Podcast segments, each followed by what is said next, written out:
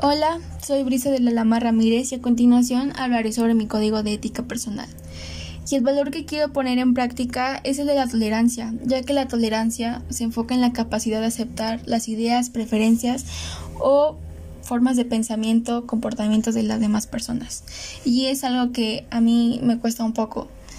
¿Y cómo lo pondría en práctica? Bueno, yo lo pondría en práctica abriendo mi mente y entender que aunque piense diferente puedo respetar al prójimo y escuchar sus decisiones. Relacionándome con personas que viven a mi alrededor. Acudir a actos o visitas de diferentes culturas. También tener amigos con distintos estilos y ámbitos.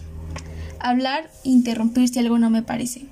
Visitar alguna residencia de ancianos para conocer sus historias y participar en alguna de sus actividades.